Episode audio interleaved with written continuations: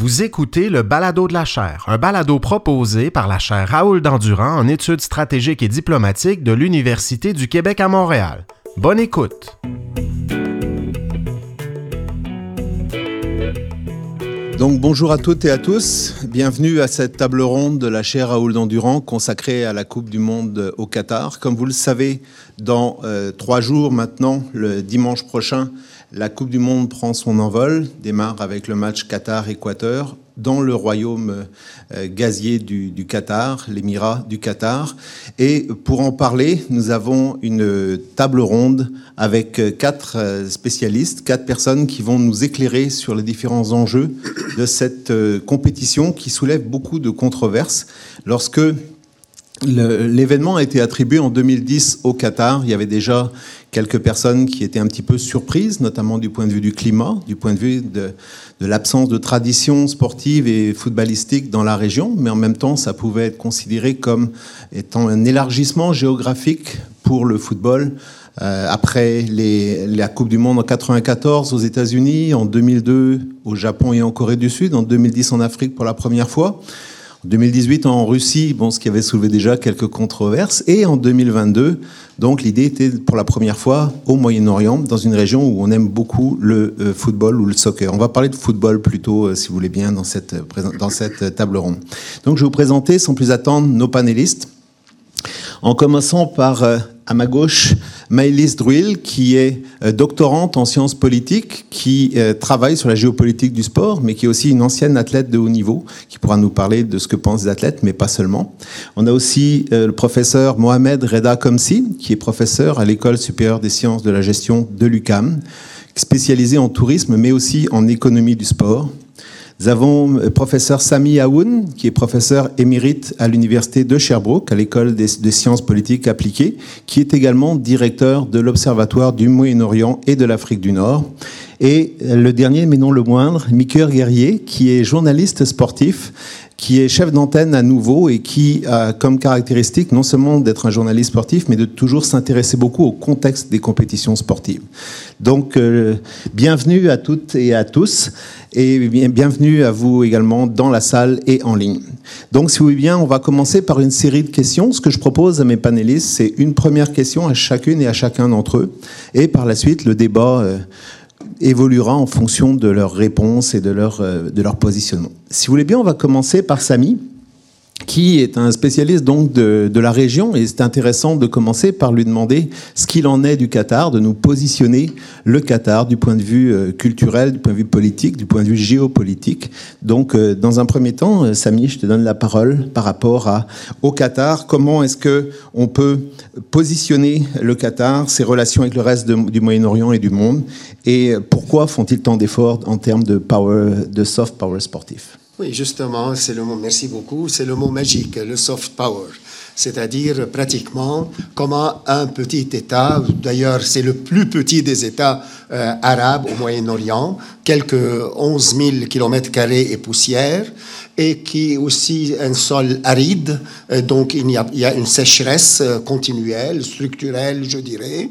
Et aussi, à ce niveau, euh, il est doté d'une richesse inattendue, le gaz. Alors, il est deuxième, troisième producteur du gaz et celui qui l'écoule un peu le plus maintenant dans un moment de crise que vous savez très bien suite à l'invasion russe de l'Ukraine. Deuxième point qui va faire un peu sa richesse, c'est justement dans le soft power. Il va l'utiliser sur deux niveaux. Le premier niveau, le Qatar est, à l'instar de l'Arabie saoudite, euh, adopte traditionnellement le wahhabisme, qui est une idéologie ou une doctrine islamique rigoriste, assez rigide, et qui est pratiquement un fondamentalisme qui coupe court, si vous voulez, avec les acquis de la modernité. Alors le Qatar fait un glissement sur ce point et il adopte plutôt pragmatique l'idéologie des frères musulmans. L'idéologie des frères musulmans, elle est plus ouverte à une possibilité de moderniser l'islam ou islamiser la modernité, si vous voulez. Alors ce ce point va lui faire des ennemis ici et là. D'un côté, il ne va pas satisfaire les libéraux et les modernistes dans ce monde arabe parce qu'on voit en lui un opportunisme qui va plutôt promouvoir une idéologie islamiste foncièrement anti-moderne ou pour le bien des choses peut-être obscurantiste. Mais ce point va aussi le Qatar, par son soft power, essayer de l'alléger. Alors c'est pourquoi vous voyez au Qatar euh, pratiquement plusieurs tribunes. Il y a une tribune pour les frères musulmans, particulièrement la très connue Al Jazeera, mais le BN Sport, il n'y a pas beaucoup de politique, on, on, le neutralise un peu. Aussi, avec la tribune de Al Jazeera, à côté, il y a la base militaire Al-Oudid, qui est la base militaire américaine. Alors, Al Jazeera, on fait la promotion ou on fait un éclairage sur les idées et les actes de Al-Qaïda, à titre d'exemple, et là, la personne de Oussama bin Laden. Mais la base militaire, elle est presque autonome, elle joue son jeu euh, selon les défis euh, que la stratégie américaine en a besoin de relever. Alors voilà deux points. L'autre point aussi, j'aime bien insister, il y a une tribune et plusieurs centres universitaires et culturels euh, au Qatar qui font la promotion d'un certain libéralisme politique, d'un certain nationalisme moderniste. Et figurez-vous, ils ont engagé un des plus grands penseurs aujourd'hui dans le monde arabe, Azmi Bshara, qui était à l'origine palestinien, israélien, et après, il a quitté Israël, il est devenu, avec la, la personne la plus rayonnante sur la promotion, euh, soit de la modernité, soit de la laïcité, euh, soit euh, de la démocratie libérale, en quelque sorte, limitativement. Alors si je viens maintenant au niveau de la diplomatie, c'est très facile, c'est la diplomatie du chéquier. Alors, d'un côté, on peut payer, on peut acheter le silence et on peut promouvoir ses causes. Alors, le fait qu'ils ont un trop plein d'argent, un trop plein de richesses pour un petit peuple qui sont pas plus que 300 000 personnes, même si le Qatar est habité moins de 3 millions de personnes. Mais les Qataris, en tant que de souche, comme on dit euh, ici, alors ils ne sont pas plus que 300 000 et la plus la moitié vivent ailleurs. Ils vivent à Londres, en Suisse ou ailleurs. Alors c'est pourquoi, et c'est un pays, euh, n'oublions pas, qui a le plus haut euh, revenu per capita dans le monde, à côté de la, de la Suisse ou euh, peut-être de Luxembourg ou autre. Alors, euh, donc, en ce sens, ils ont les moyens de leur ambition, qu'il soit l'ambition de ne plus être un petit pays coincé. Où il est coincé, le pays? Il y a la mer, certainement, c'est presque île. Deuxième point, un voisin robuste, solide, un grand frère, qui ne mâche pas ses mots à l'égard du Qatar, l'Arabie saoudite. Et l'Arabie saoudite a eu le culot d'imposer un siège au Qatar il y a quelques années et essayer de l'étouffer ou le couper du monde. Alors, il y a ce grand frère qui est quand même imposant, mais il y a aussi un frère dans l'islam au moins, qui est l'Iran. Et aussi une hyperpuissance régionale qui aussi ne mâche pas ses mots et qui veut qui, a, qui est connu d'avoir une certaine ambition euh, hégémonique, pour moins le dire, et aussi pour promouvoir euh, son idéologie khoméiniste, une idéologie islamiste chiite, il faut bien le souligner, qui pourrait de côté faire un empowerment des chiites qui sont minoritaires dans la région arabe et aussi de l'autre part s'assurer que le Qatar est vassalisé ou au moins il ne lui fait pas beaucoup de problèmes. Donc entre ces deux puissances, le Qatar essaye de se faufiler, essaye de bien patiner, de bien naviguer pour ne pas recevoir les foudres de ces deux géants euh, qui l'entourent. Troisième point peut-être intéressant dans la géopolitique, c'est la rivalité. La rivalité surtout avec les Émirats arabes unis, qui détestent les frères musulmans et ensemble l'islamisme, même salafiste. Alors on voit que le Qatar, qui fait la promotion des frères musulmans, les Émirats arabes le contredisent, sans nier à leur islam, mais le contredisent ou le contrecarré. Et sur ce point, on voit que le Qatar s'entrechoque avec les Émirats arabes unis, qu'ils soient ici et là dans le monde occidental, qu'ils soient dans des foyers de troubles comme le Yémen, comme la Libye, ou euh, même au Liban ou ailleurs, même en Syrie, je dirais. Alors sur ce point, euh, le Qatar essaye de survivre et dans ces turbulences moyen-orientales. Alors l'autre point qui est intéressant, ce qui est arrivé avec son soft power avec le mondial. Certainement, euh, mes illustres collègues vont euh, euh, nous éclairer un peu plus que moi sur ce point. Mais là où le soft power va être comme contre-productif pour eux, parce qu'ils cherchent la visibilité, ils cherchent à s'imposer comme un État, un grand acteur, joueur international, et on voit que ça peut jouer contre lui. Et c'est ce qui est arrivé dans les moments euh, actuels, qu'il soit le Qatar Papers, qui a été fait par deux journalistes euh, français très connus, Christian Desgenoux et euh, Georges Malbruno, et qui a fait tout un tollé en France comment le Qatar essaye de s'infiltrer dans la démocratie libérale, la déstabiliser, islamiser euh, le terrain ou les communautés musulmanes dans le monde. Il n'est pas seul, mais au moins on parle de Qatar aujourd'hui. Et l'autre point qui va jouer contre lui, les grands scandales que vous connaissez. À la fois, il va acheter Saint-Germain d'un côté, et l'autre part, on l'accuse de financer des mosquées, des activistes ou d'autres. Alors c'est le foudre. Encore pour le mondial, euh, le Qatar comme beaucoup d'autres, je, soupçonne, aussi à acheter un peu des loyautés, à acheter euh, quelques euh, peut-être votes dans le mondial. D'ailleurs, les Qataris disent bien que c'est plus intéressant d'être sur le comité olympique que d'être avoir un siège aux Nations Unies. Alors, pour vous dire comment ils jouent euh, cette diplomatie. Maintenant, pour le prince lui-même, euh, Tamim, c'est un homme très cultivé, était quand même, il est nourri des grandes écoles britanniques, euh, militaires et autres, et sur ce point, euh, il essaye de mettre un peu plus sa marque sur cette période-là qui est intéressante pour son pays. Et maintenant, il est débordé un peu par les campagnes militaires, surtout ce qu'on a vu dans le canard enchaîné, les caricatures euh, un peu euh, sur, qui, qui montrent les Qataris comme des Daeshites, comme des terroristes. Alors ça, ça les a troublés beaucoup. Sur ce point, je m'arrête pour euh, donner la chance aux, autres. Merci beaucoup. Merci infiniment, Samy. Ça commence déjà à positionner un petit peu mieux la situation. C'est des choses dont on ne parle peut-être pas en ce moment lorsqu'on évoque les controverses. Lorsqu'on parle des controverses autour du Qatar, actuellement, on mentionne la question des droits humains, la question des droits des travailleurs, principalement, on a mis l'accent sur la construction des stades et on a évoqué euh, plus de 6000 personnes, 6500 personnes qui auraient perdu la vie. Euh, des chiffres que le, Qatar euh, conteste vigoureusement. Et donc, il y a également la question environnementale. On va l'évoquer à plusieurs reprises, je pense, certains de ces points, la plupart de ces points dans les minutes qui viennent. Mais je voudrais donner maintenant la parole à Reda par rapport au fait que il est. Reda, tu lis les, les, les médias, tu lis les sources qataries, et j'aimerais bien savoir comment les Qataris et le monde arabe en général réagissent aux controverses et aux critiques très violentes qu'il y a actuellement autour de la Coupe du Monde Merci. Euh, dans le fond, il reste pratiquement plus rien à dire après, ce que lui vient de dire.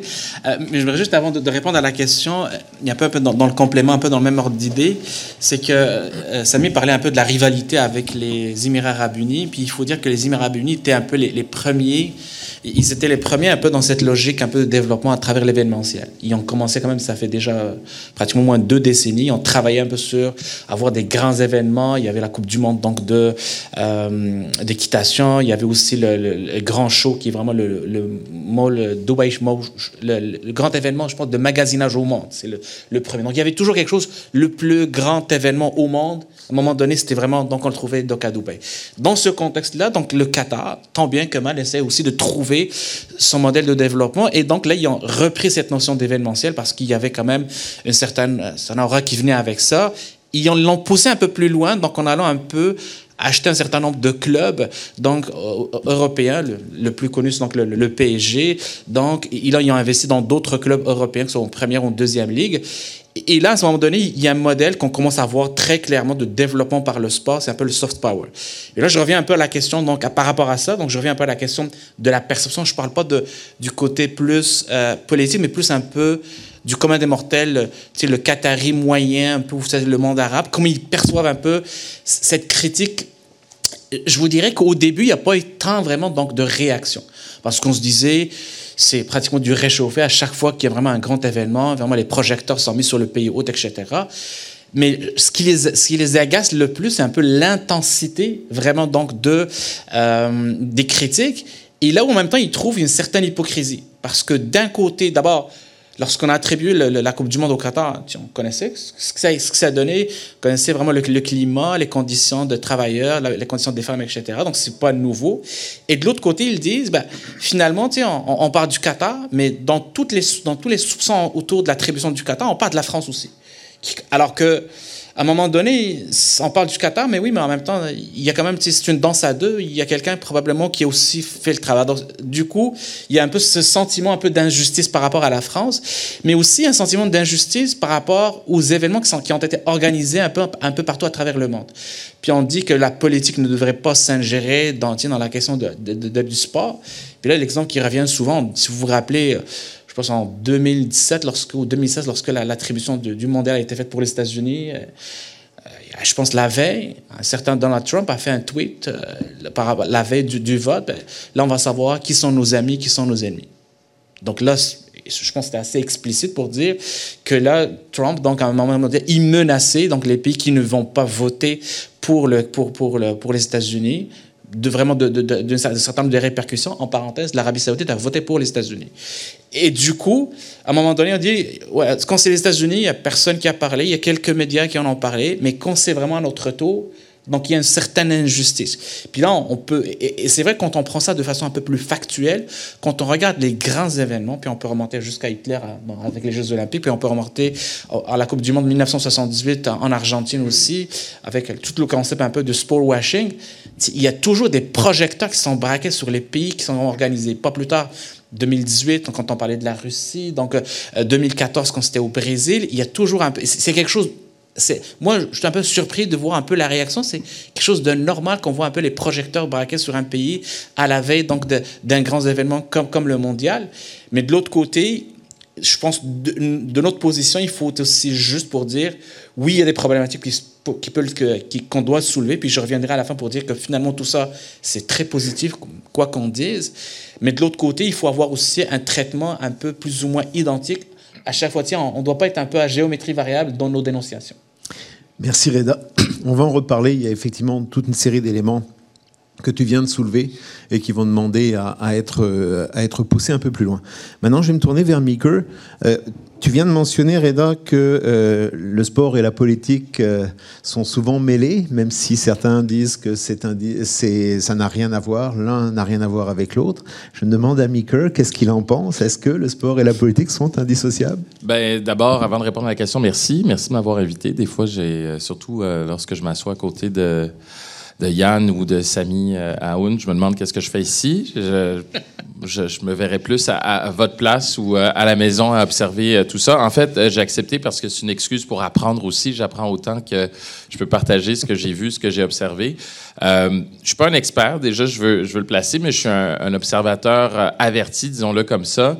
Et Yann va s'en rappeler parce que on s'est plusieurs fois parlé de politique et de sport, entre autres, dans le cadre des Jeux en Chine. Et ce qu'il y a de, spécial, euh, comme on le disait tantôt, avec euh, la Coupe du Monde en ce moment, c'est que on en parle maintenant, mais cette Coupe du Monde a été attribuée il y a 12 ans. Avec la Chine, c'est la même chose. Et c'était la deuxième fois aussi qu'on accordait les Jeux à Pékin. je me rappelle, j'étais à l'UCAM quand on a euh, accordé les Jeux à Pékin en 2008.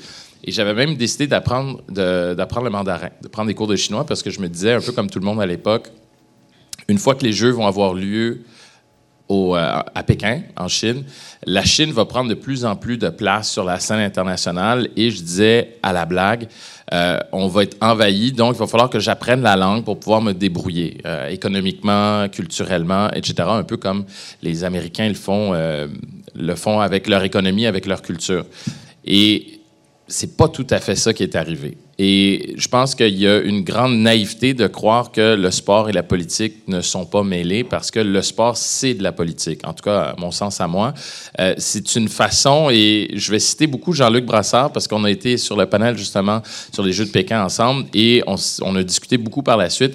Et une des choses qu'on ne réalise pas toujours, c'est que le sport, c'est une manière de se confronter sans se taper dessus tout simplement. Et il y a tout un sentiment également de fierté. C'est pas pour rien que pendant les Olympiques ou même à la Coupe du Monde, il y a une fierté qui entre en ligne de compte, qui entre en ligne de jeu et on se sent investi tout à coup, on se sent plus québécois, plus canadien, plus français, plus allemand à cause de cet événement sportif. Notre espèce de supériorité, ben, elle passe à travers le sport. Donc déjà, en partant à la base, il y a un élément politique dans tout ça, il y a un élément de conflit, et c'est pour ça que je suis content d'entendre euh, Sami Aoun parler de la, la place du Qatar dans son environnement également immédiat. Parce qu'on le regarde avec nos yeux d'occidentaux en se disant Ah, les méchants euh, Qataris euh, au Moyen-Orient, mais ils ont des enjeux locaux qui sont beaucoup plus importants que les enjeux qui peuvent venir de l'extérieur qu'on peut leur imposer. Et c'est pour ça que des pays qu'on considère qui n'ont pas nécessairement euh, voix au chapitre parce que les droits de l'homme ne sont pas respectés ou ils ne respectent pas le droit international, on les juge, mais en même temps, ils se servent du sport comme nous aussi on s'en sert pour montrer qu'on est capable d'accueillir des grands événements, bien, eux font la même chose également chez eux.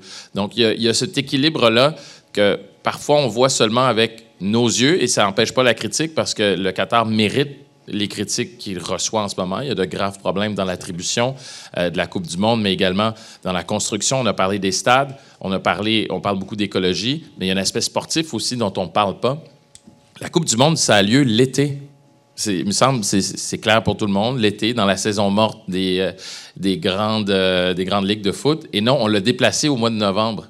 Déjà, en partant là aussi, d'un point de vue sportif, il y a eu un problème, mais on sait qu'on parle de, sport, de politique, il y a toutes les enveloppes brunes qui viennent avec. Est-ce qu'il y a quelqu'un qui aimerait rentrer? L'autre porte, je pense que ça serait mieux. euh, tout ça pour dire que le sport et la politique sont indissociables. Je sais que je vais à droite, à gauche, mais c'est tout ça pour vous ramener que, euh, au fait qu'il y a énormément d'enjeux. Puis même si on veut se fermer les yeux puis se dire non, non, non, on veut séparer le sport et la politique, il y en a toujours. Et je vous donnerai un autre exemple. Le Japon qui a accueilli les derniers Jeux d'été. Euh, bon, pays démocratique, on se dit, bon, le Japon, c'est correct, il n'y a pas de problème. Mais le Japon aussi a voulu accueillir les Jeux pour une raison très simple. Qui avait les Jeux d'hiver après les derniers Jeux d'été? La Chine. Qui est un adversaire géopolitique du Japon? la Chine, il n'y a, pas de hasard non plus. Donc, euh, il y a tout ça. Et après, ben oui, on a parlé de Donald Trump. En passant, on parle beaucoup de corruption à la FIFA, au CIO, mais les Jeux de Salt Lake City, c'était pas propre, propre non plus. On s'en est rendu compte des années après. Donc, oui, on, on, on lance des roches ou euh, de la boue au, à nos adversaires, si on veut, idéologiques, mais il faut regarder aussi ce qui se passe dans notre cours. Le sport et la politique sont entremêlés partout. Et après, la question des athlètes, euh, je pense qu'on va, on va l'aborder. Ben, eux sont pris un peu à travers tout ça parce que si ton club est acheté par euh, des fonds qataris, c'est un peu difficile. Ou si tu as déjà joué dans un club au PSG, par exemple, acheté par des Qataris et que maintenant, ben, tu as besoin d'argent pour ton club de soccer à Miami, vous me voyez venir, ceux qui suivent le foot, David Beckham a reçu 150 millions de livres anglaises pour faire la promotion du Qatar sur les dix prochaines années. Ça donne à peu près 220 millions de dollars canadiens. Ça vous donne une idée à quel point ils ont de l'argent. Puis à quel point c'est difficile également pour des athlètes, mais pour des individus aussi, de refuser cet argent-là. Mais ça, on en parlera et on parlera aussi du fait qu'on rejette beaucoup. Et ça, je vais le dire, en passant, je vais quitter un petit peu plus tôt. C'est pas parce que je vous aime pas, j'ai une chronique à la radio. Fin de la parenthèse. Euh, on rejette, on, juge beaucoup les individus, comme David Beckham par exemple, mais je pense qu'on a rejeté beaucoup sur les individus des responsabilités collectives et sociales. Euh, on continue à faire affaire comme pays avec d'autres pays qu'on considère qui sont, euh, qui sont problématiques, mais on continue à leur vendre des armes, on continue à leur acheter du pétrole, on continue à avoir des relations diplomatiques. Donc, il faudrait aussi être, euh, je pense, juste dans notre critique et critiquer également et regarder du côté de nos dirigeants en plus de tout ça. Merci infiniment. Euh, ça fait une très très belle transition avec la question que j'allais poser à Maëlys, puisque euh, sans, sans réduire sa, sa, participation à son statut d'ancienne athlète, c'est un des éléments qui est particulièrement important. On a parlé des athlètes, on a parlé des, des joueurs et des entraîneurs, des fédérations, en leur demandant pourquoi est-ce que vous allez au Qatar, comment pouvez-vous oser y aller Comment pouvez-vous avoir assez peu de cœur pour participer à cet événement quand on sait ce qui s'est passé, les gens qui sont morts en construisant les, les stades Donc, euh, il, faut, il faudrait que vous fassiez quelque chose, un geste très fort. Et donc, je me tourne vers Maëlys. Est-ce que c'est pas un peu injuste? Mais euh, Mikel a un peu posé la question et mis la table. Est-ce que c'est pas un peu injuste de demander aux athlètes de s'exprimer et de se positionner quand finalement, ben, depuis 12 ans, on sait que la Coupe du Monde aura lieu au Qatar, que beaucoup de pays font affaire avec le Qatar et sont très contents d'avoir son argent. Puis là, d'un seul coup, on découvre qu'il y a des choses qui sont pas particulièrement belles. Donc, euh, est-ce que c'est pas injuste vis-à-vis des sportifs? Euh, alors c'est vrai qu'aujourd'hui, euh, le sport, il est mondialisé, on est à l'ère de la globalisation. Et surtout pour le football, qui, qui, est quand même le sport qui domine le paysage médiatique.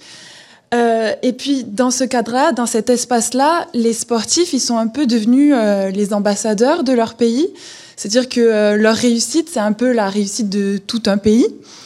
Donc, forcément, ils ont une place de leadership. Ils ont cet espace où ils ont une médiatisation qui est accrue. Et donc, on sait que est-ce qu'on doit leur demander de se prononcer sur l'événement? En tout cas, ce qui est sûr, c'est qu'ils en ont la possibilité et qu'on sait qu'à ce moment-là, ils vont avoir une certaine visibilité pour prendre des positions, en sachant que ne pas euh, se prononcer, c'est aussi euh, une prise de position. Euh, ce que je veux dire, c'est que le sport, il prend tellement de place avec notamment l'organisation des méga événements, comme on discute aujourd'hui de la Coupe du Monde, mais aussi dans le cadre des Jeux Olympiques, que les athlètes, ils ont forcément des responsabilités supplémentaires euh, par rapport à leur travail initial qui est de, s'entraîner, d'être performant, de progresser et puis de ramener des médailles. Je ne veux pas dire par là que les athlètes, ils ont l'obligation euh, d'être engagés. C'est un peu comme les artistes, il n'y a pas d'obligation en soi. Mais là, quand on parle de cet événement en particulier, que l'on a connaissance de, des impacts euh de la Coupe du Monde que ce soit sur l'aspect euh, de l'écologie ou du non-respect des droits humains, on peut s'attendre à ce qu'il y ait des réactions de la part des joueurs, tout en sachant, comme le disait, Maker, que pardon, excuse-moi, que derrière eux, il y a euh, beaucoup d'argent, il y a des contrats, euh, il y a un club, il y a un sélectionneur, et puis il y a tout un ensemble d'enjeux derrière eux qui fait que c'est pas toujours évident pour eux d'afficher leur prise de position. Euh, après, je trouve que c'est pas forcément évident de dissocier les joueurs de l'événement. Parce que, comme on le disait tout à l'heure, politique et sport sont tellement entremêlés que ça devient difficile de se dire qu'on peut accepter euh, le silence, un espèce de silence généralisé euh, de la part des joueurs, parce que les, deux, les deux choses sont devenues beaucoup trop entremêlées. Alors, Évidemment, on l'a dit aussi tout à l'heure, il y a cet aspect aussi euh, assez hypocrite dans le boycott. C'est dire que c'est sûr que si on boycotte, il faut que ce soit euh, pour les bonnes raisons et puis que ce soit fait euh, dans, à tous les niveaux, parce que sinon on est complètement dans une position hypocrite. mais c'est vrai que dans le cadre de la Coupe du Monde, on a observé quelques petites prises de position de la part de, certains joueurs. Je pense que c'est important de, de les mentionner. Euh, je voulais parler de l'équipe d'Australie qui a fait euh, une vidéo dans laquelle euh, les joueurs passent face caméra puis, puis affichent des messages pour dénoncer le non-respect des droits humains au Qatar. Je, pense que c'est quelque chose dont on peut parler. Aussi, il y a les joueurs danois qui vont avoir des maillots noirs en hommage aux travailleurs, aux personnes migrantes qui sont décédées sur les chantiers. Puis il va y avoir aussi un brassard porté par certains, par certaines équipes européennes. Donc on peut mentionner ces prises de position qui restent selon moi assez timides. Mais après, juste pour, euh, pour conclure, c'est sûr que ça peut paraître injuste de demander à un sportif de haut niveau euh, de prendre position parce que lui, son travail à la base, c'est de performer. Euh, et d'ailleurs, il y avait le décathlonien français Kevin Meyer qui avait été interrogé sur le sujet et il disait que demander à un athlète de boycotter un événement pour lequel il se prépare depuis des années, et parfois depuis toute une, toute une vie, ça peut paraître extrêmement dur.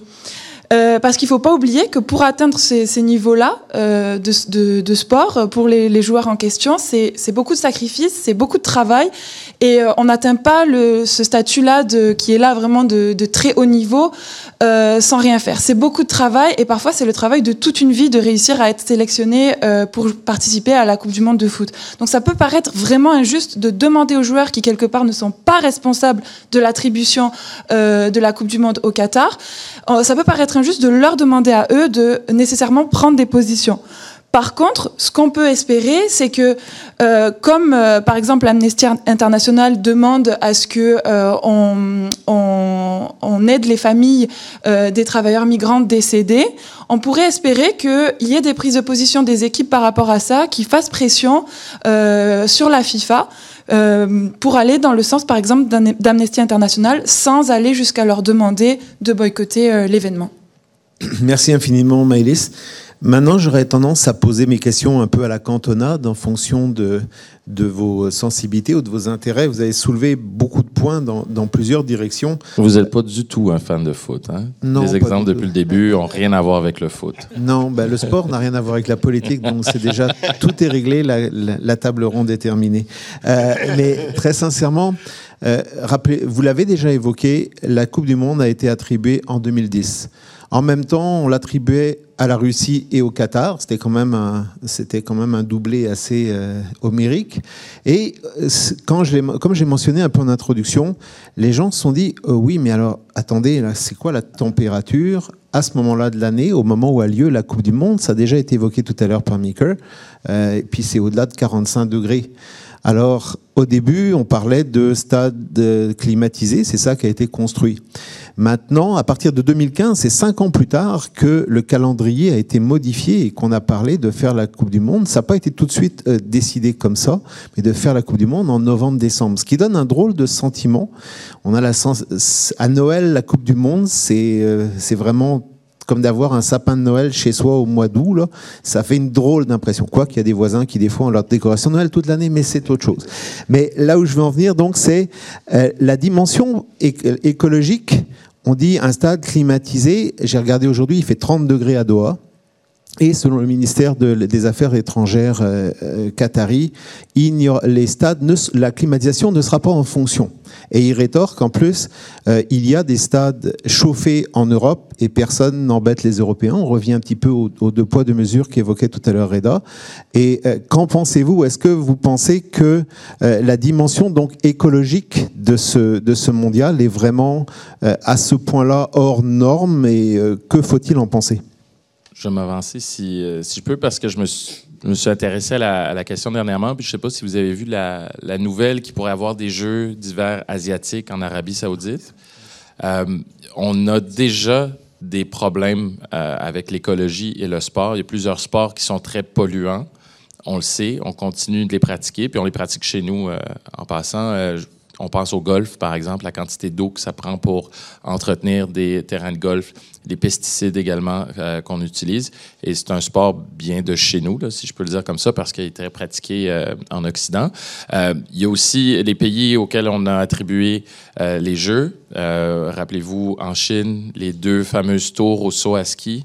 Les, deux tours d'usine avec la neige artificielle. Le ski, qu'on pratique chez nous aussi, beaucoup de neige artificielle. Avec les changements climatiques, il y a de moins en moins de neige dans les endroits où il y en avait. Donc, la dimension écologique, c'est pas seulement la Coupe du Monde. Ensuite, on parle d'empreinte carbone, euh, des équipes qui se déplacent, etc. Il y a eu ce scandale euh, qui était assez passager. D'ailleurs, j'étais surpris du PSG euh, qui avait voyagé Paris-Nantes, un voyage d'environ euh, une heure et cinq, si je me trompe pas, en avion, alors qu'en train, c'était deux heures. On aurait pu le faire en train. Le, le, un des VP de la compagnie, en fait, de chemin de fer, vous me rappellerez, là, ça fait longtemps que j'étais à Paris. SNCF, euh, SNCF, SNCF voilà, euh, qui s'occupait de la, la, section des TGV, qui a critiqué publiquement euh, le PSG. Ça n'a pas duré très, très longtemps. L'entraîneur qui avait rétorqué, ah, ben, tant qu'à faire, on va y aller en charrette. Il y a déjà des problèmes euh, présentement avec le sport et euh, l'écologie. Là, on l'a exacerbé avec la construction de stades, euh, Monsieur Aoun le disait un peu plus tôt, dans un pays qui est plus petit que la Suisse. je vais au Qatar, d'ailleurs, la semaine prochaine, et ah. je regardais euh, ben, pour me déplacer d'une place à l'autre. Puis c'est tellement proche, ça, on, tout se fait en métro là-bas. Euh, c'est plus petit que la Suisse. Je regardais pour me déplacer d'une extrémité à l'autre du pays, c'est à peu près deux heures et demie. C'est Montréal-Québec. Puis on a construit, euh, je pense, c'est neuf stades dans, dans cette région-là. Donc imaginez à quel point juste la construction de ces stades-là dans un pays désertique, combien ça utilise d'énergie, euh, d'eau entre autres, euh, et d'énergie fossile surtout. Donc, euh, ça, c'est déjà, oui, un gros problème. Mais l'autre problème, c'est que la FIFA, on parlait de mettre la pression sur la FIFA. La FIFA en a un peu rien à cirer de ce que vous et moi on dit, comme le CIO, parce qu'ils ont tellement d'argent aujourd'hui qu'ils peuvent se permettre de se désaffilier un peu de ce que la population et le citoyen moyen pensent de leur organisation. Ils sont au-dessus de tout ça. C'est pour ça que je pense que la pression doit venir d'abord des fédérations nationales et ensuite éventuellement à la fédération internationale. Mais ça, ça va être très difficile parce que l'autre réalité, c'est on parlait de, de pots de vin, c'est sûr que des fédérations qui viennent de pays en voie de développement, ben, ils vont être plus enclines à recevoir des pots de vin pour donner des votes à des pays comme le Qatar qui ont de l'argent c'est puis c'est dur à dire, je, le dis euh, en toute transparence, mais également ça me brise le cœur. C'est un peu normal. Et vous avez la chance de pouvoir envoyer vos enfants dans les meilleures universités avec un pot de vin ou d'améliorer votre sort avec des pots de vin. Euh, je connais pas grand monde qui va, euh, qui va dire non.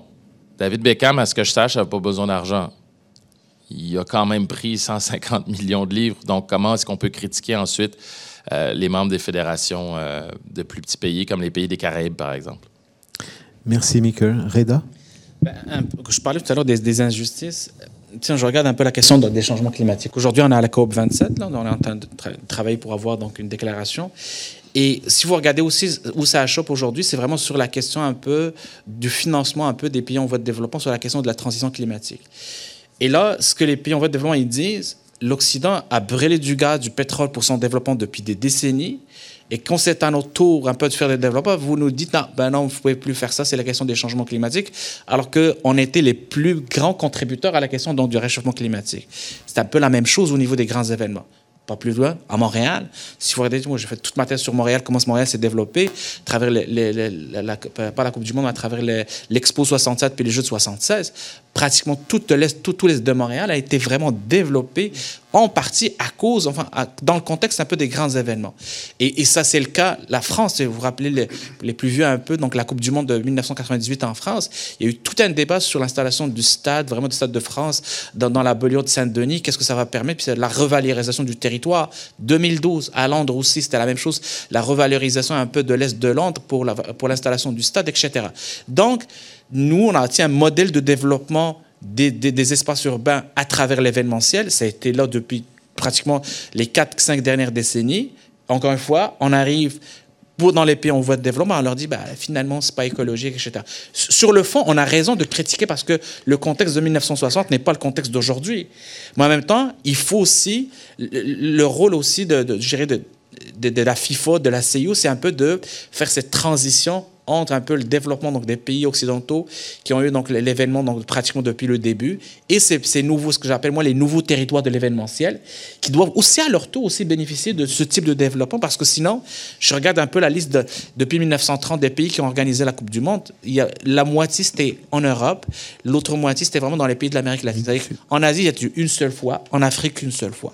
Et à un moment donné, un peu comme on le fait dans le cas des changements climatiques, il faut aussi que la FIFA, parce que j'ai l'impression qu'on est en train de manquer notre coup. Puis, si c'est vraiment quelqu'un à mettre, je dirais, sous, les projecteurs, c'est vraiment la FIFA, c'est vraiment le CIO, parce que c'est eux qui gèrent en quelque sorte le modèle. Le modèle de gouvernance doit être remis en question. Je riais parce que c'est assez intéressant de voir qu'on fait régulièrement et presque systématiquement le parallèle entre la FIFA et le CIO dès qu'on parle de scandale et de corruption et tout, à chaque fois qu'on parle de l'un, l'autre arrive presque immédiatement. Euh, Samy, tu voulais ajouter quelque chose? Euh, Pas nécessairement sur la question écologique, mais plutôt sur la question des droits de la personne, les droits des ouvriers. Je crois sincèrement que c'est un problème plutôt occidental et non pas chez les autres. En ce sens que si jamais la civilisation occidentale, et à mon sens, elle a le droit de se projeter et projeter ces valeurs comme universelles et universalisables, ça c'est un point. Mais les autres, non occidentaux, les espaces culturels asiatiques particulièrement, ou africains, ou autres, n'ont pas nécessairement automatiquement une réceptabilité pour nos valeurs. Prenons les questions qui sont les plus, à mon sens, polémiques, controversées. La question de l'homosexualité, euh, le mariage homosexuel, euh, ces trucs. Nous sommes à un niveau vraiment entre deux planètes sur ce point. Et les sensibilités diffèrent beaucoup, non pas au niveau des, de l'État ou du pouvoir, mais au niveau de la population et au niveau des élites encore. Alors c'est pourquoi euh, il y a un certain choc culturel, choc des valeurs. Il faut le prendre avec des pincettes parce que sinon on va tomber de l'un et de l'autre. Par exemple, le Qatar, pour répondre à ces questions de, des droits de la personne, pour les questions des ouvriers, ils ont attribué ça aux ouvriers coréens du Nord, qui sont venus par des contrats privés, et comme quoi le gouvernement qatari ne le savait pas. Alors, euh, vous saisissez un peu la nuance. Alors, et qu'ils ils les ont expulsés par après. Mais pour la question euh, des valeurs, pour que je, la reprenne, le paradigme libéral occidental a des problèmes. Par exemple, euh, le Qatar joue aujourd'hui la question de la victimisation, l'islamophobie. Pourquoi Comme Reda l'a très bien dit, c'est la première fois qu'un pays musulman et un pays arabe euh, euh, organisent des jeux et vous tapez là-dessus. Alors c'est en ce sens. Il a joué ça bien. Par exemple, il y a un hashtag qui court maintenant, hashtag mondial Palestine. C'est-à-dire, ils veulent promouvoir les droits des Palestiniens par un hashtag là-bas. Par exemple, pour les ouvertures, ils ont choisi des camps, euh, euh, des réfugiés syriens. Ils ont euh, trié des enfants des camps pour aller chanter, faire un hymne pour le mondial. Voyez? Alors, la question ici, est-ce qu'il y a, disons, une occidentalisation forcée au niveau des valeurs? Et la réplique elle est, est-ce que euh, une réaction islamique euh, qui pourrait être un rejet de ces valeurs? Alors les choses se perdent en ce sens. Et il faut bien les travailler. Est-ce que je me permets encore un point? On a parlé beaucoup des limitations du Qatar, mais ils ont parfois une diplomatie de médiation qui est tellement sollicitée. Dernièrement, c'est les Qataris qui étaient derrière d'une façon assez avancée dans les accords entre le Liban et Israël. Et quand je dis le Liban sur la délimitation des frontières sur le gaz, alors on dit le Hezbollah. Donc le Qatar euh, a fait un traité, non pas de paix, mais de trêve et d'entente commerciale entre le Hezbollah et Israël. C'est beaucoup, c'est dire beaucoup sur ces choses. Et certainement leur, leur rôle dans le printemps arabe, ça a nuit beaucoup à eux parce qu'ils ils ont fait la promotion des frères musulmans et le printemps arabe a achoppé et il a été avorté par soit une contre-révolution, soit par des alliances civiles et militaires qui voyaient mal que les islamistes prennent le pouvoir. Euh, c'est en ce sens. Je, voudrais juste revenir, merci, euh, merci à vous tous de, de vos interventions. Je voudrais juste revenir une petite dernière fois sur la question écologique. Vous avez mentionné plusieurs points, euh, notamment vis-à-vis d'autres situations où la question écologique, et c'est vrai qu'on peut dire que le monde du sport est de plus en plus déconnecté par rapport à la question environnementale. Je donnerai juste un autre exemple qui a l'air de sortir un peu de notre, de notre cadre actuel, c'est que la Coupe, la coupe d'Europe de rugby actuellement vient de donc en Europe, le, la compétition qui opposait des équipes françaises et des îles britanniques, maintenant ils viennent d'ajouter des équipes sud-africaines. Euh, ce qui va permettre donc encore plus de déplacements entre l'Afrique du Sud et l'Europe. Puis c'est quand même pas la porte à côté, même si c'est sur le même fuseau horaire. Donc visiblement, au lieu de s'en aller vers une, un côté peut-être un peu plus euh, attentif à la question écologique, on va dans l'autre direction sans aucun problème. Et peut-être un petit point. Euh, tout à l'heure, Mikel a mentionné la dimension du Qatar, ce qui est en termes géographiques, qui est assez intéressante, mais n'oubliez pas une chose, en 2026, la, Coupe du Monde a lieu aux États-Unis, au Mexique et au Canada. Les rencontres vont se disputer donc entre le Mexique et le Canada et, les États-Unis. Vous imaginez tous les déplacements pour les, pour les équipes, les supporters et tout. Ça va sans doute pas se faire en char à voile ni en bateau. Donc, euh, en termes d'empreinte écologique, empreinte carbone, ça va être pas mal. Et je me demande effectivement, pour enchérir un peu avec ce que vous venez de dire, s'il y aura le même genre de levée de bouclier, quoique dans 4 ans, on ne sait pas où est-ce qu'on sera rendu vu comment les températures évoluent. Euh, mais Maintenant, je voudrais donner la parole à, à Maëlys. Est-ce que tu veux rajouter un point euh, plus spécifique euh, par rapport notamment à la, question politique? Oui, peut-être pour ajouter sur quand on est athlète, comment on, perçoit le, contexte politique. Euh, dont on vient de, parler. Euh, Michael le disait très bien, il y a récemment euh, Mbappé a, a rionné des journalistes quand, quand on a évoqué la question des jets privés. Donc c'est sûr que ce n'est pas une problématique dont tout le monde se sent concerné. Parce que déjà, quand on est athlète, avant d'être athlète, on est une personne, on est un citoyen, une citoyenne, et on a une sensibilité plus ou moins grande au contexte politique. Donc je dirais que ça varie selon les personnes, puis aussi selon euh, le sport qui est pratiqué. Euh, là, si on observe un silence assez généralisé de la part des joueurs, ça n'a pas toujours été le cas. Je pense notamment au, football féminin avec euh, qui a, pris beaucoup de, positions et qui était très concerné par la politique américaine. qui avait refusé de se rendre à la Maison Blanche, qui, qui était engagé dans de nombreux aspects de la politique. Euh, et puis aussi euh, de nombreux athlètes qui, s'étaient enlignés avec le mouvement euh, Black Lives Matter pour dire qu'il y, a, y a un lien qui est fort et que ça dépend évidemment des, sports pratiqués et aussi de la sensibilité de, de, chacun au contexte politique. Si je peux me permettre d'ajouter, ce qui est intéressant dans ce que Malice dit aussi par rapport aux, aux athlètes, c'est que c'est individuel. Donc, c'est à chacun de décider. Mais à l'inverse, et c'est là que pour moi la nuance est importante, il y a un prix à payer pour ces athlètes-là. Megan Rapinoe avait déjà un statut, elle n'a pas payé euh, de, de, sa carrière, mais si on regarde l'exemple le plus probant qu'on connaît tous en Amérique du Nord, celui de Colin Kaepernick, qui, oui, la NFL a progressé par la suite, on a changé certaines choses, mais lui est jamais revenu au jeu. Sa carrière, c'est terminé. Puis honnêtement, il dit qu'il va tenter de revenir, mais ça n'arrivera pas. Euh, il faut pas oublier que les carrières des athlètes sont très courtes. Euh, en moyenne, dans la NFL, c'est trois ans. Dans les autres sports, ça varie également, mais les carrières d'athlètes, c'est un cinq ans environ.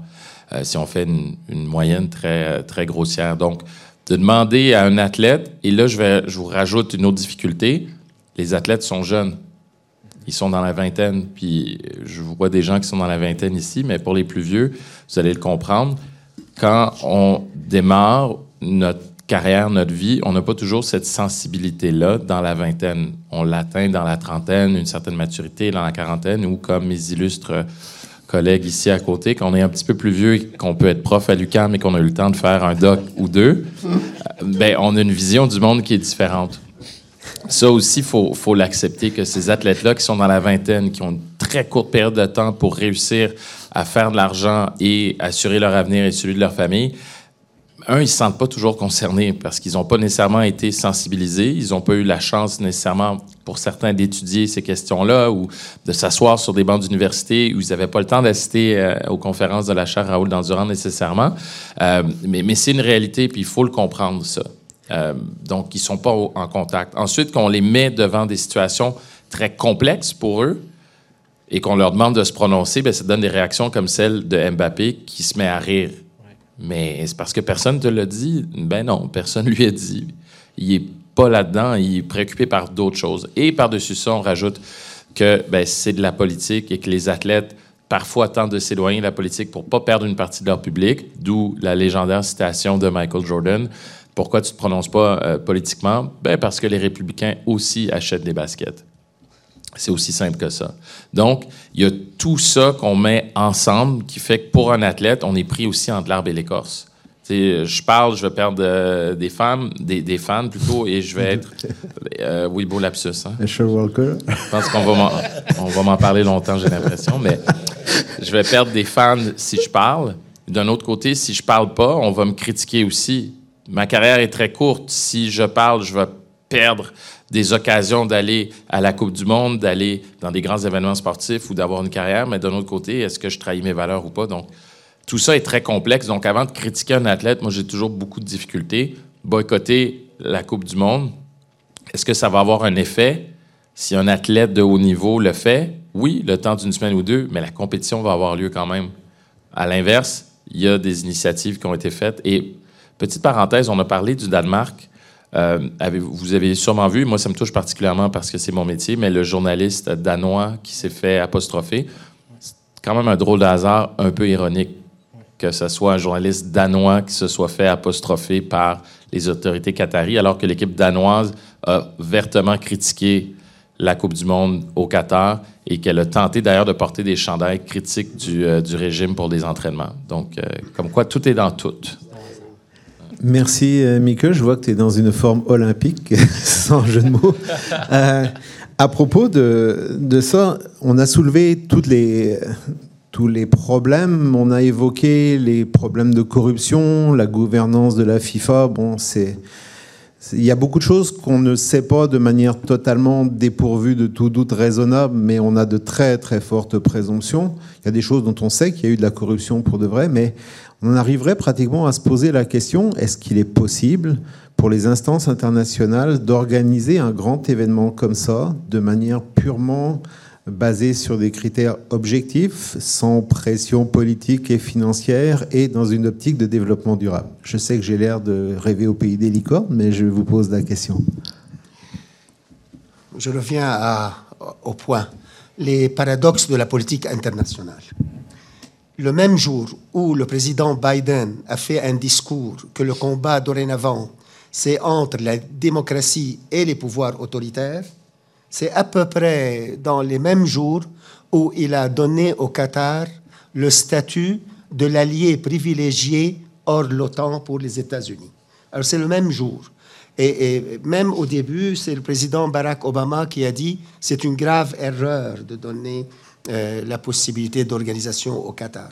Donc, au niveau des élites, peut-être il y a ce problème qui n'est pas nécessairement si clair, mais au niveau des fans, comme Michael dit, je ne crois pas qu'il y a un problème. Les gens vont aller au foot, ils vont s'amuser, ils vont. Alors, c'est pas, c'est un problème. Je le vois plus dans des cercles journalistiques, plus que au niveau euh, populaire. Et parce que les gens savent que dans cette politique, les mains sont sales. Ils le savent. Dirty hands, c'est connu dans toutes ces décisions. Il n'y a pas quelque chose qui est vraiment euh, pur, angélique. Malheureusement, mais c'est comme ça, la politique. Vous connaissez ça mieux que moi, Yann, sur, sur euh, Michael Walzer, qui l'a dit très bien. On ne peut pas décider en politique sans avoir les mains sales. Alors, je ne crois pas. Il ne faut pas être utopique, il ne faut pas être angélique. Il faut simplement euh, avoir des critères de transparence, essayer d'être équitable envers tout le monde, et pas plus que ça. Et maintenant, je reviens à, l'idée de l'hégémonie d'une idéologie sur une autre. Ça, on peut peut-être avoir un débat citoyen, un débat culturel, interculturel, continuer dans le dialogue. Euh, peut-être interreligieux à un certain moment, mais faire du bashing pour euh, tel ou tel euh, pays ou telle culture, ça c'est à mon sens contre-productif. Oui, effet, un effet contraire, c'est vrai. Aujourd'hui, maintenant, même aujourd'hui le matin, celui qui est son rival historique et proverbial, le président des Émirats arabes unis, a félicité le Qatar et il a dit mot à mot, il a dit ce que le Qatar fait fait l'honneur et la fierté de tous les Arabes et tous les musulmans. Vous voyez? Alors ça, peut jouer d'une autre façon, prendre une un autre virage. Un peu pour revenir à ta question sur la question de la durabilité, aussi saugrenu que ça peut se paraître, si vous regardez les critères d'attribution des Coupes du Monde, la question de la durabilité, elle est là. D'ailleurs, en parenthèse, euh, c'est que le, le, Qatar promet d'avoir vraiment un événement carboneutre. Donc c'est bah, tiens, ça, peut avoir le cas. Après ça, on, pourrait rentrer dans le détail. Mais, le problème, c'est que vous avez les critères, vraiment, donc, est-ce que les critères qui sont retenus pour l'organisation de la Coupe du Monde ou n'importe quel grand événement, mais par la suite, vous avez vraiment les gens qui votent. C'est-à-dire que vous pouvez vraiment euh, respecter un certain nombre de critères et ne pas respecter d'autres. Et au bout du compte, le comité exécutif qui prend la moindre décision, il est souverain. C'est lui qui prend la Donc, c'est-à-dire que si vous arrivez au niveau du comité exécutif puis vous n'avez pas respecté un ou deux, trois critères, puis ils ont moins de sensibilité par rapport à la question de la durabilité, ben ils vont l'avoir anyway. Donc du coup, je, je, reviens, je reviens à la question de, du travail qui doit se faire au niveau de la FIFA et du CEO en tant que je reviens à ce que Michael disait tout à l'heure sur la question un peu des fédérations, il faut que la pression vienne vraiment d'en bas pour que cette question de durabilité devienne vraiment un critère important vraiment dans l'attribution donc des événements. Parce que sinon, de l'autre côté, quand on regarde, idéalement, un grand événement doit être, doit, doit être réalisé dans des installations qui sont déjà là. Donc, ça serait vraiment pratiquement, l'empreinte carbone sera vraiment très faible. Or, si qui, qui, sont les pays qui peuvent le recevoir? C'est uniquement malheureusement les pays qui l'ont déjà reçu. Donc, c'est-à-dire que c'est les pays européens, les, donc les États-Unis, quelques pays, donc l'Amérique latine. Donc là, finalement, il y a une certaine injustice, iniquité. Quand on revient, donc pourquoi ne pas donner la chance aussi aux autres pour organiser, tout en, tout en créant vraiment une certaine transition par rapport à ces pays? Je me suis intéressé à regarder pas les pays hôtes, mais les pays qui candidatent, parce qu'on les oublie souvent. Donc, ceux qui ont vraiment, qui ont été un peu dans, dans, les élections finales, puis on regarde, bien finalement, ce qu'on se constate depuis pratiquement les 3-4 dernières décennies, c'est qu'il y a de plus en plus de pays vraiment en voie de développement qui postulent et qui arrivent à la phase finale. Ils, ils ne l'ont pas souvent, ils n'arrivent pas vraiment à décrocher vraiment l'organisation de l'événement, mais ça va arriver un jour, ou l'autre, vraiment, qui vont être majoritaires dans la queue de ces événements. Puis, si vous regardez encore une fois les grands événements, les titres de journaux qui disent qui vont encore organiser le mondial, qui vont encore organiser vraiment des jeux. Pratiquement la plupart des grandes villes européennes ou occidentales ne veulent plus organiser ces événements. Alors, quand on les organise de l'autre côté, ben, finalement, on tient en critique la chose. Non, j'avais rien à rajouter. Non, mais je... non, pour une fois, je suis en forme. Non, mais je suis en forme parce que je quittais euh, un petit peu plus tôt, mais, mais c'est hyper intéressant. Puis je pense que de mettre les choses en contexte, c'est très important aussi pour, pour comprendre. Mais oui, il y, a des critiques qui sont euh, qui, méritent d'être exposées. Puis euh, pour revenir à la question du boycott, même comme journaliste, il y a des questions, il y a plusieurs grandes organisations qui se sont demandé si on devait le boycotter. Moi, comme fan et comme chroniqueur, euh, je me suis demandé, est-ce que je boycotte, est-ce que j'y vais? Mais c'est ça, il y, a des questions qui se posent, puis je suis encore dans un grand dilemme, même si mon départ est dans huit jours, je me pose encore la question. Mais il faut être témoin de ça, il faut voir ce qui se passe, puis il faut être sur place également pour constater euh, comment les choses se passent. Je vais passer la parole à, Maëlys, mais à propos justement de la neutralité carbone, mais juste un petit point, tu viens de mentionner la question de boycotter ou de couvrir le, la Coupe du Monde.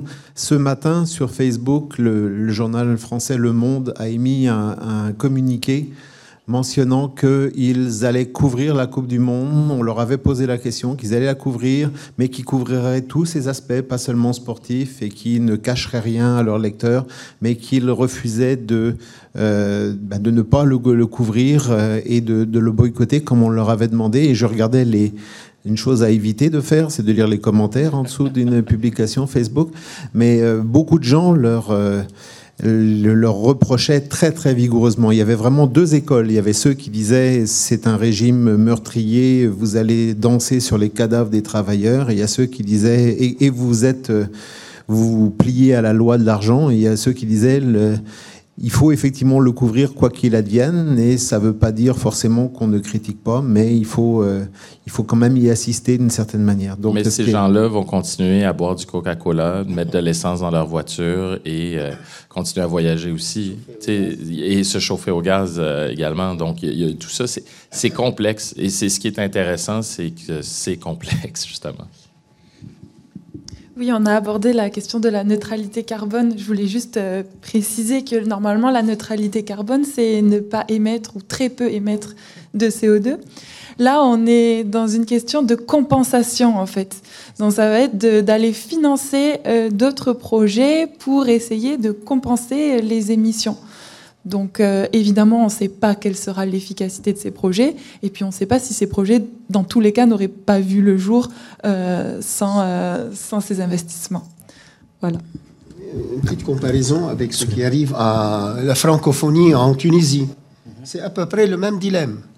Est-ce qu'on va avec un régime, supposément il est dictatorial et qui fait une manche transition démocratique, il est accusé vraiment d'être un autoritaire, ou on, y va on peut le sermonner, on peut le discipliner, mais on, peut aussi couvrir euh, toutes les failles de, cette, de, ce processus de démocratisation ou de transition euh, démocratique. Mais en même temps, si vous n'allez pas, euh, pratiquement, ce régime va devenir plus agressif peut-être à son peuple, mais quand vous allez, il y a du tourisme, il y a le bien-être de l'île de Djerba, des Tunisiens qui ont besoin de touristes, qui ont besoin euh. Euh, vous voyez, ça c'est le dilemme très difficile à la voir. Et tous ceux qui ont dit on ne va pas aller, il semble ils vont aller à la francophonie, qu'il soit M. Trudeau, M. Legault et même M. Macron, j'ai compris aussi euh, qu'il y va. Donc voilà, ce sont des dilemmes très difficiles à trancher euh, avec un couteau comme ça. Ben, moi, je vous dirais un peu, le, comme, mot de la fin, moi, je regarde de façon très positive ce qui se passe. C'est-à-dire que la pression qui est exercée actuellement, fini finalement à avoir des, des, des, résultats positifs. Le, au Qatar, il n'y avait pas de salaire minimum. Là, finalement, à cause des pressions, donc des couvertures journalistiques, on a imposé un salaire minimum, on a imposé une certaine loi de travail, ce qui n'était pas le cas avant. Il y a aussi, euh, ils ont aboli le, ce qu'on appelle un système de, de, tutelle qui faisait en sorte que quelqu'un étranger qui vient travailler au Qatar devait avoir un partenaire local pour un peu donc le pour un peu le, surveiller ou pour qu'il reste un peu dans, dans les règles, pour qu'il travaille dans les règles de l'art. Alors, ça a été aboli. Donc, ce qui fait les critiques, quoi qu'on dise, amène quand même quelques changements. Le fait de boycotter, donc finalement, on peut vraiment donc se priver d'avoir des résultats positifs parce que c'est une grosse vitrine internationale. Puis cette, cette, cette, mise en projecteur va permettre justement d'avoir des résultats. Et sur la question, est-ce que lorsque les projecteurs vont partir, est-ce qu'on va... Ben, Là encore, c'est notre rôle de citoyen, de, euh, de chef d'État, de continuer un peu à exercer cette pression de façon continue sur ces pays-là pour justement avoir des concessions d'un niveau, un certain niveau. Merci Reda. Est-ce que quelqu'un veut rajouter encore quelque chose par rapport à... On va bientôt prendre des, des questions, mais peut-être... Euh, Peut-être un, dernier point pour répondre un peu à, ce que vient de dire Reda par rapport au changement dans la société, euh, la société qatari. Euh, ça fait partie des éléments que le ministre des Affaires, étrangères, dans une entrevue cette semaine, a, a mentionné, notamment le fait qu'il y avait des progrès sociaux qui avaient été faits. Euh, potentiellement dans la foulée de l'organisation de, la Coupe du Monde. On pourrait discuter longuement de, cet argument qui a déjà été sorti en 2008 pour l'attribution des Jeux Olympiques à la Chine, en disant que ça allait entraîner une démocratisation. Puis en 2022, euh, c'était exactement le même argument avec une Chine encore plus euh, dure euh, par rapport au reste du monde. mais en tout cas, il y, a plusieurs éléments. Ce qu'on pourrait sans doute mentionner, c'est que en plus de certains points qui sont quand même assez indéniables et de certaines critiques qui peuvent être considérées comme deux poids, deux mesures, ça je pense aussi qu'il y a des éléments qui sont assez indéniables, il y a quand même des éléments de la communication qatari qui sont un petit peu ratés euh, si vous vous en souvenez. Il y a eu notamment la question des droits des homosexuels, qui, euh, vous savez que l'homosexualité, vous allez me, contredire, ou pas, euh, Samy, c'est le fait que l'homosexualité est illégale au, Qatar. Et quand on a posé la question aux, autorités, on leur a dit, ben, que se passe-t-il si des supporters sont homosexuels? Vont-ils risquer de tomber sous la loi? Dit non, non, tout le monde est bienvenu au Qatar. Et quelques jours plus tard, un des ambassadeurs de la Coupe du Monde a dit que c'était une dérive mentale, euh, l'homosexualité. Alors, après, sur un site qatari, j'ai vu qu'il avait été cité hors contexte et qu'il avait mentionné, en fait, il, parlait de ceux qui euh, buvaient et qui ensuite étaient donc sous et se comportaient de manière inappropriée en ayant bu. Il ne parlait pas d'homosexualité. Mais vous voyez qu'il y a eu quand même je n'ai pas écouté l'entrevue, c'était en allemand, mais euh, est-ce qu'il euh, n'y a pas des dérapages très très forts de la communication qatari dans, ce domaine-là? C'est évident parce que ils ont un problème eux, eux-mêmes comment jongler et non pas eux. C'est un problème culturel euh, dans l'espace musulman en général. Comment jongler entre des valeurs qui sont déjà incarnées, respectées, qui ont la force de la loi même ici, et que c'est toujours un processus là-bas de réflexion. Euh, de plus, ils sont en train de peser, sous-peser l'intérêt. Maintenant, pour l'islam en général, euh, il y a un point important. Quand vous, vous n'affichez pas comme homosexuel, si cela se fait dans l'intimité, on peut fermer l'œil si vous voulez. Mais le, point, c'est quand vous l'affichez, quand vous faites la promotion, quand vous faites une manifestation directe, à ce moment, il y a des problèmes. Il y a eu des, des, crimes au Maroc euh, avant-hier. Ils ont tué quelqu'un qui, qui, portait des, des habits de femme, par exemple. Euh, en Irak, euh, un frère d'une personne qui est femme, je crois, ou homme, qui, porte, qui se maquillait en femme, il est venu de Berlin pour aller tuer euh, sa soeur ou son frère, n'importe, euh, dans le nord de l'Irak. Alors, il y a un problème culturel qu'il faut le travailler, mais ça prend beaucoup de temps. Et c'est mon point. Hein, mais maintenant, les Qataris font le même adage que nous, nous utilisons ici comme Québécois. Euh, à Rome, vous faites comme les Romains. Alors, c'est ce qu'ils disent, que si jamais vous venez au Qatar, vous faites comme les Qataris, comme nous, nous avons dit à un certain moment pour les nouveaux venus, euh, à Rome, on fait comme les Romains. Alors, mais, mais vous avez raison, c'est très difficile, mais comme je disais, c'est un soft power qui pourrait être soit contre-productif, mais je veux tenir le point que Reda a déjà dit, que oui, ça pourrait déclencher des débats citoyens et ça peut ouvrir le modèle de la Chine, euh, je l'apprécie beaucoup, mais la Chine a les moyens de faire cette libéralisation économique sans libéralisme politique et sans des valeurs euh, occidentales. Tandis que des petits pays ne sont incapables vraiment de le faire. Surtout, n'oublions pas, l'élite qatari et à 80% occidentalisés sont des gens qui sont gradués et nourris des universités américaines et occidentales. Si vous voulez bien, pour, euh, pour terminer, avant de passer aux questions du, du public notamment, euh, je voudrais une toute petite euh, dernière question en conclusion et une réponse très très courte, si vous voulez bien. Puis c'est un peu une espèce de, de un retour sur ce qu'on vient de dire pour faire un bilan. Fallait-il ou non organiser la Coupe du Monde au Qatar? Wow, merci. Et on voit euh, au, premier, au bâton au premier. C'est euh, M. Aoun qui m'a donné le micro. Euh, grosso modo, ben, on ne va pas être contre la vertu, c'est non, c'est certain. Après, ben, la FIFA fait ce que la FIFA fait toujours des enveloppes brunes, puis donner la Coupe du Monde aux, aux plus fortunés, tout simplement. J'en profite parce que je vais quitter très bientôt pour vous dire merci, mais vous dire aussi que euh, autant euh, vous, Yann, Maëlys, Reda que euh, Samy, vous donnez envie à chaque fois que je vous vois de faire un doctorat à, l'UCAM, évidemment. donc, merci. J'ai de la L'enveloppe brune t'attend, Michael, dans quelques instants. Pas de problème. On n'est pas aussi riche que la FIFA, mais.